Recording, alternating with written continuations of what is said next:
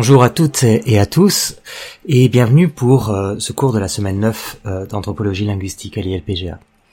Alors aujourd'hui, je voudrais continuer avec vous à explorer la question d'idéologie linguistique après euh, en vous présentant plus précisément les, contextes ou quelques contextes en Amérique du Nord ça me paraît intéressant puisque on a on, a circulé euh, dans dans un certain nombre de, régions du monde jusqu'à maintenant, que ce soit en Amérique du Sud, en, Océanie, et sans vraiment nous aventurer encore euh, en Amérique du Nord. Donc euh, voilà ce qu'on va faire euh, aujourd'hui avec un cours qui va principalement parler, présenter différents exemples qui j'espère vous permettront de mieux comprendre cette notion. Alors donc cette, cette Amérique du Nord. Euh, je vais euh, faire référence à un certain nombre de documents dans ce cours que vous retrouverez sur euh, sur eCampus dans le dans le diaporama qui accompagne ce cours et qui accompagne normalement la version en, en, présentiel de ce cours. Donc vous pouvez vous pouvez vous référer aux cartes notamment auxquelles je vais faire référence. D'abord, d'un point de vue strictement linguistique, il faut bien vous rendre compte qu'il y a environ 296 euh, langue indigène au nord du Mexique. Hein, donc c'était ou qu'il y avait en tout cas 296, euh, même si évidemment c'est un chiffre, on ne sait pas qu'est-ce qu'on appelle langue. euh, bon, c'est pour vous donner une ordre, euh, un, ordre d'idée. Hein. Euh, autre élément intéressant, 269 de ces de ces langues identifiées par des linguistes peuvent être regroupés dans 29 familles de langues et les 27 langues qui restent sont soit des isolats, soit des langues non euh, classifiées. Rendez-vous compte de ce que ça veut dire. 29 familles de langues plus 27 potentiellement autres familles de langues, langues qui n'appartiennent à aucune famille. Euh, en Europe, pour vous donner euh, un ordre d'idée, on parle de trois familles de langues la famille indo-européenne, finno-ougrienne et euh, le basque qui est, euh, qui est un isolat. C'est donc un, un, lieu de contact intense entre euh, un nombre très important de langues et de langues qui présentent des, caractéristiques typologiques souvent extrêmement diverses. Alors, c'est aussi important de prendre tout ça euh, en compte, de se rendre compte de tout ça, parce que c'est avec l'étude des peuples indigènes des Amériques et de l'Amérique du Nord principalement que naît l'anthropologie linguistique sous sa forme euh, actuelle, sous sa forme moderne, et plus généralement euh, donc l'anthropologie de manière générale en Amérique du Nord. Rappelez-vous, on en avait parlé dans les premiers cours.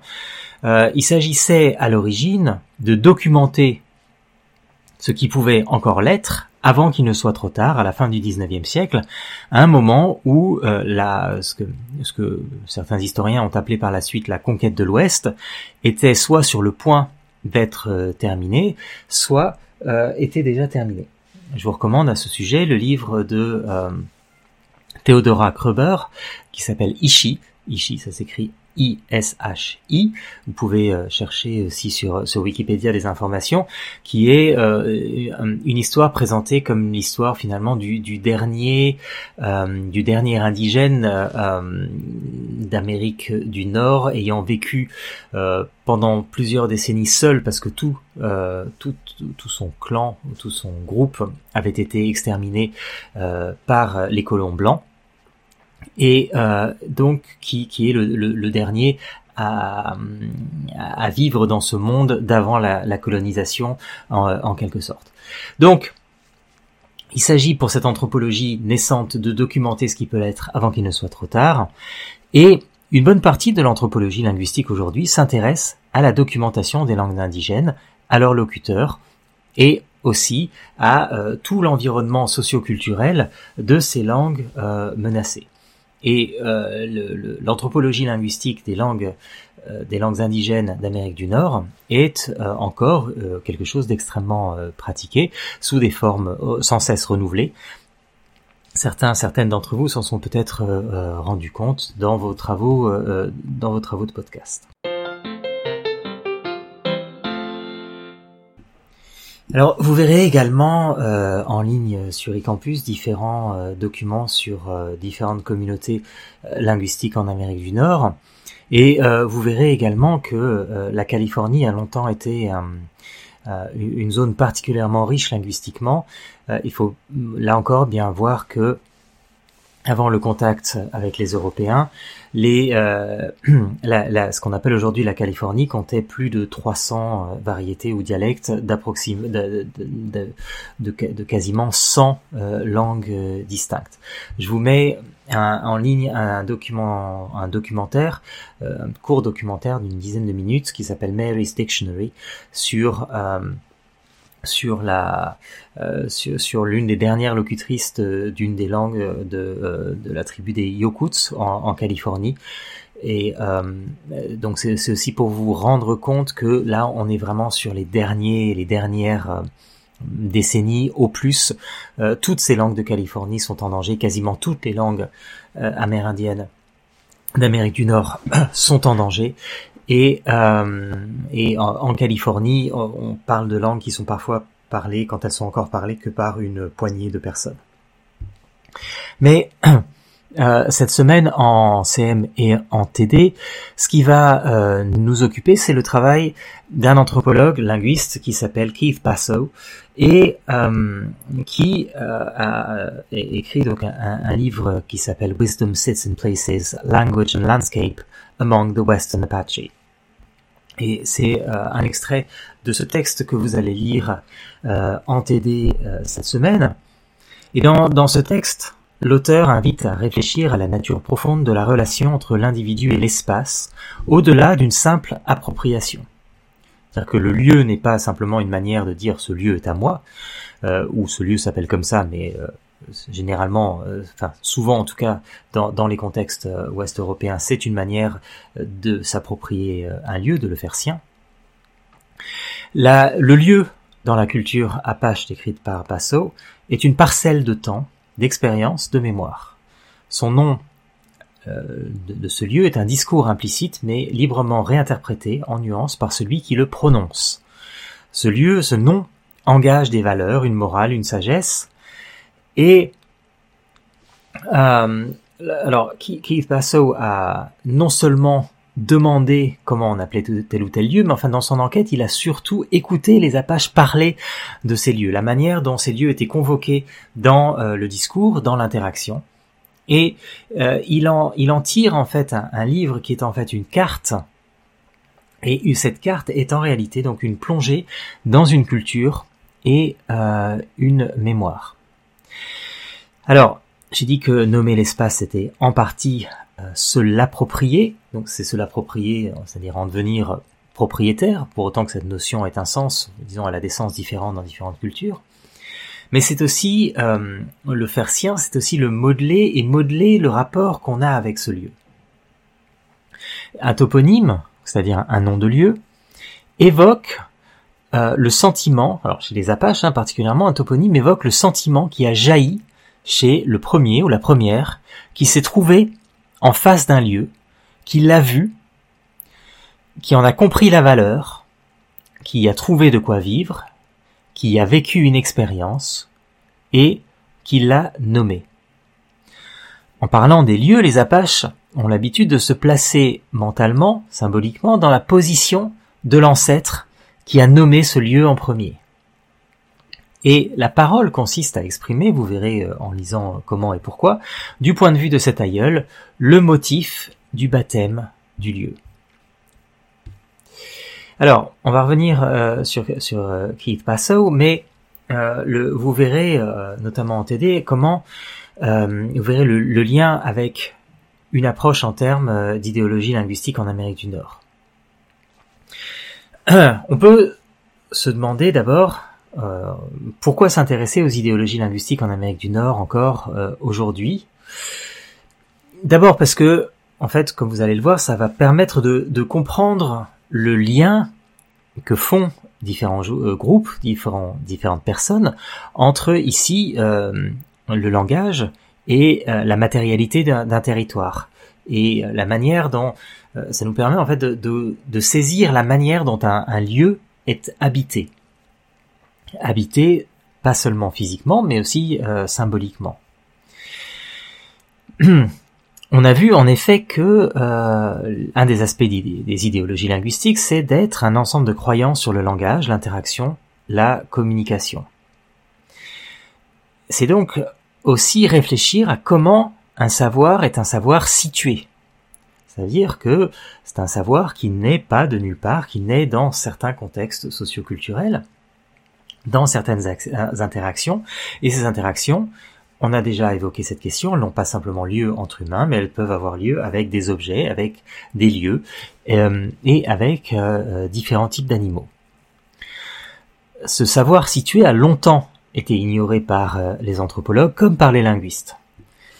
Et de fait, ça n'est que récemment qu'on a euh, qu'on a cherché à, mieux comprendre la manière dont ces savoirs linguistiques étaient euh, socialement, culturellement situés à travers donc cette approche en termes de euh, d'idéologie linguistique.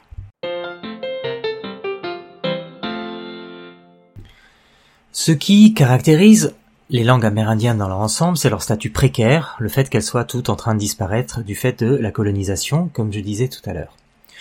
Au-delà de cela, chaque groupe est très différent et on trouve, euh, en termes euh, linguistiques et en termes d'idéologie euh, linguistique, et on trouve des groupes où les idéologies puristes sont importantes et d'autres pas du tout. Des communautés égalitaires ou inégalitaires, des questions les questions, des, communautés où les questions de genre sont saillantes, d'autres non. Certaines communautés pour qui la question de la langue est importante, d'autres non certains groupes qui se pensent liés à leur langue de manière quasi essentielle et d'autres non. Et euh, dans chacun des cas, les idéologies linguistiques sont toujours multiples et euh, diverses. Ces idéologies, pour faire un lien avec les cours précédents, peuvent être liées à la socialisation, aux relations interpersonnelles, à la langue elle-même, au, rapport au territoire, à la manière d'utiliser la langue rituelle, euh, rituellement ou de raconter une histoire, à différentes langues taboues, à différents termes euh, qu'on ne peut utiliser que dans certains lieux et euh, certains termes qu'on ne peut utiliser que ailleurs. Alors pour revenir à euh, Keith Passow, lui donc il, met l'accent, il, décrit pardon l'accent mis par les Apaches occidentaux sur un style verbal non coercitif et succinct dans lesquels les interlocuteurs euh, s'appuie fortement sur la participation active des auditeurs et considère euh, un, un, locuteur trop explicite et volubile comme agissant pour étouffer sa personne. Euh, alors c'est un petit peu ce qu'on avait vu dans un dans un TD précédent en lisant un autre texte de Keith Passow et donc quelqu'un de trop explicite semble dire avec arrogance j'exige que vous voyez que tout s'est passé comme cela euh, comment ça s'est passé, pourquoi ça s'est produit exactement comme je suis en train de, euh, le raconter? Dans d'autres euh, dans d'autres cas de figure, par exemple chez les schémas des discours inuits, des de, certains certains certains scientifiques notent que justement on, retrouve un haut degré de ce qu'ils appellent une circonspection d'affirmation. Et euh, c'est-à-dire que même en anglais, on va avoir euh, beaucoup de, réserves à s'exprimer de manière, euh, de manière directe. Dans de nombreuses communautés amérindiennes, ces idéologies de la communication sont utilisées en conjonction avec d'autres valeurs culturelles distinctives comme ressources pour construire des identités autochtones en opposition à d'autres euh, identités blanches, euro-américaines, euh, hégémoniques. Et bon, donc du coup, quelqu'un comme Keith Passow ou d'autres ont montré le, le, rôle de telles oppositions entre différents types de, de cultures dans la construction identitaire des communautés ici Apache ou, ou dans d'autres. Alors, je parlais aussi d'idéologie de la narration, c'est-à-dire de comment on raconte une histoire, de simplement qu'est-ce que c'est qu'un récit, qu'est-ce que c'est qu'un bon récit. Est-ce que c'est quelque chose qui va aller d'un point A à un point B pour démontrer quelque chose, ou est-ce que c'est quelque chose qui va être très circulaire en revenant très souvent sur différents points Et on trouve donc concernant la narration de nombreuses préférences idéologisées dans diverses traditions culturelles pour véhiculer des récits traditionnels. Dans, euh, dans la manière de raconter des histoires euh, chez, les Hopi ou chez les Tewa par exemple, euh, les, les, narrateurs voient de longs tours de paroles ratifiés par les auditeurs qui utilisent de très brèves expressions conventionnelles pour montrer leur implication un peu comme, euh, je sais pas, quelqu'un qui vous raconte quelque chose de très long, ben, vous marquez régulièrement euh, une expression conventionnelle comme mm -hmm, ou quelque chose comme ça pour euh, marquer toujours votre votre implication, signifier que vous êtes encore là. pour dans d'autres cas, les auditeurs sont presque toujours invités à participer à la narration elle-même pour ajouter, commenter, interpréter et faire avancer l'histoire. D'autres types d'idéologies linguistiques sont importantes, en particulier en ce qui concerne le changement de langue. Euh, c'est des, donc des, types d'idéologies qui sont relatives au contact de langue. Est-ce qu'on peut mélanger ou pas? Euh, Ça, on l'a vu. On a vu divers exemples euh, où, euh, dans certains cas, c'était tout à fait euh, approprié de mélanger les langues régulièrement, et dans d'autres, comme dans le Vaupes, où au contraire, il fallait bien maintenir les langues séparées. Donc vous avez différentes idéologies qui euh, valorisent telle ou telle connaissance, la connaissance justement des noms de lieux, des titres, euh, ou qui vont euh, valoriser le purisme ou le mélange, ou la capacité à mélanger justement qui peut être vu comme quelque chose de, de valorisé. Encore une fois, les idéologies, ici, elles peuvent avoir un aspect complètement descriptif, mais évidemment, elles ont un aspect de séparation entre des gens qui savent, qui savent bien faire, et des gens qui savent moins bien faire ce qui souvent peut permettre de euh, fabriquer des groupes et de légitimer le pouvoir de certains groupes au sein d'une communauté. Et enfin, là où les idéologies linguistiques européennes tendent à mettre en avant la fonction informative du langage ou son aspect dénotationnel, les idéologies linguistiques amérindiennes tendent à mettre l'accent sur les aspects pragmatiques ou même magiques euh, du langage. Voilà, alors c'était un petit tour euh, d'horizon très euh, très très rapide, mais qui j'espère vous aide un petit peu à mieux comprendre euh, cette notion d'idéologie linguistique. Alors vous trouverez encore une fois en ligne différents exemples de textes sur différentes idéologies linguistiques en Amérique du Nord et euh, notamment un, un texte euh, étudiant des contextes linguistiques au Nouveau-Mexique. Et vous pourrez vous interroger sur pourquoi est-ce qu'on considère que euh, c'est l'anglais et non pas la langue autochtone qui est une qui est une langue morte. Euh, vous verrez un peu les ressorts idéologiques derrière ce type de euh, ce type de discours. Pour finir, euh, pour aujourd'hui, je voudrais en fait euh, surtout vous euh, vous parler d'une dernière chose qui est de ce qu'on appelle ou ce que certains après le sociolinguiste Joshua Fishman ont appelé la clarification idéologique préalable. Alors là-dessus, pour pour cela, je m'appuie sur sur le travail de Nora Marks Dauenhauer et de Richard Dauenhauer, qui sont deux anthropologues linguistes d'Alaska qui euh, ont travaillé euh, cette notion de clarification euh, idéologique préalable. Pour eux, en fait, alors je, je, vous, je, vous, parle de ça parce que il me semble que c'est important pour montrer un des aspects pratiques de la notion d'idéologie linguistique, au-delà de la simple compréhension des dynamiques culturelles au sein d'une communauté. Donc euh, euh, les euh, Darwin sont euh, sont des euh, sont, sont, membres d'une communauté autochtone en, en Alaska et se sont intéressés à, à, la manière de préserver la langue de, de leur communauté. D'où cette notion de clarification idéologique préalable qu'ils empruntent donc à, à, Joshua Fishman. Pour eux,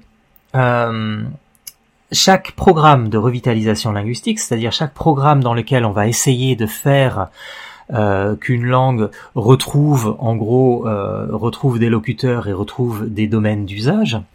Donc chaque programme de revitalisation linguistique doit commencer par un moment de clarification idéologique préalable ou prior ideological clarification.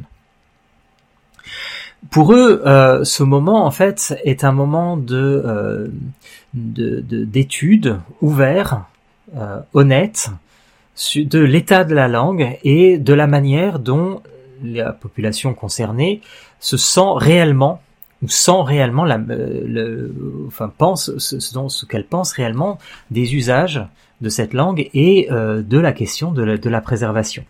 L'idée, c'est de remplacer, euh, de remplacer des discours euh, convenus pour et parfois un déni de la réalité pour une, une évaluation honnête de la situation qui mènerait à des recommandations pratiques. C'est-à-dire que vous pouvez très bien avoir une communauté dans laquelle disons 90% de la population vous dit que ben, bien sûr il faut sauvegarder telle ou telle langue. On retrouve des chiffres un peu similaires, par exemple pour le breton en, Bretagne, où les enquêtes montrent que 80% de la population est favorable à la sauvegarde du breton.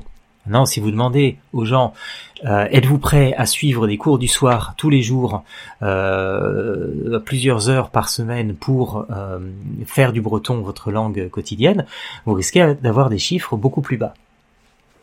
Euh, vous avez aussi donc des attitudes de déni de la réalité dans lesquelles euh, on va vous dire, ben oui, oh, les jeunes parlent un peu moins, mais euh, mais la langue sera toujours parlée parmi nous. quand de fait vous n'avez plus personne qui parle. Donc c'est ce, genre de choses. Donc on, est bien dans de l'idéologie linguistique parce qu'on est bien dans du discours sur la langue qui, qui, qui, qui est en lien avec les pratiques et qui est aussi finalement euh, en lien avec la définition de qui est un bon locuteur, de euh, qui a l'autorité de dire qui est un bon locuteur, qui, est, euh, qui a l'autorité de dire qui est la bonne langue. Donc on est bien dans un rapport d'idéologie linguistique. Mais donc il s'agit en fait de, de mettre tout ça à plat pour ensuite pour ensuite donc le, le, le transformer en un programme de euh, politique linguistique pour euh, pour la euh, communauté. C'est-à-dire que il s'agit de, de rendre tangible le fait qu'une langue et une culture n'existent pas comme chose abstraite, que ce sont des processus actifs, et là je cite les Dauenhauer, ici ce sont des processus actifs, ici et maintenant, des processus matériels, et euh, qu'il s'agit de, à qui il s'agit de rendre leur matérialité, de, de désidéologiser en quelque sorte, pour euh, en faire euh, quelque chose de éventuellement de, de pratique. Voilà. Alors, je vous laisse consulter l'ensemble des documents qui sont sur eCampus. Je vous laisse également lire le texte de Keith Passo, le chapitre 2, pour ce cours, chapitre particulièrement important et particulièrement agréable à lire. Et je vous, euh, je vous euh, souhaite euh, une bonne semaine et vous dis à la semaine prochaine.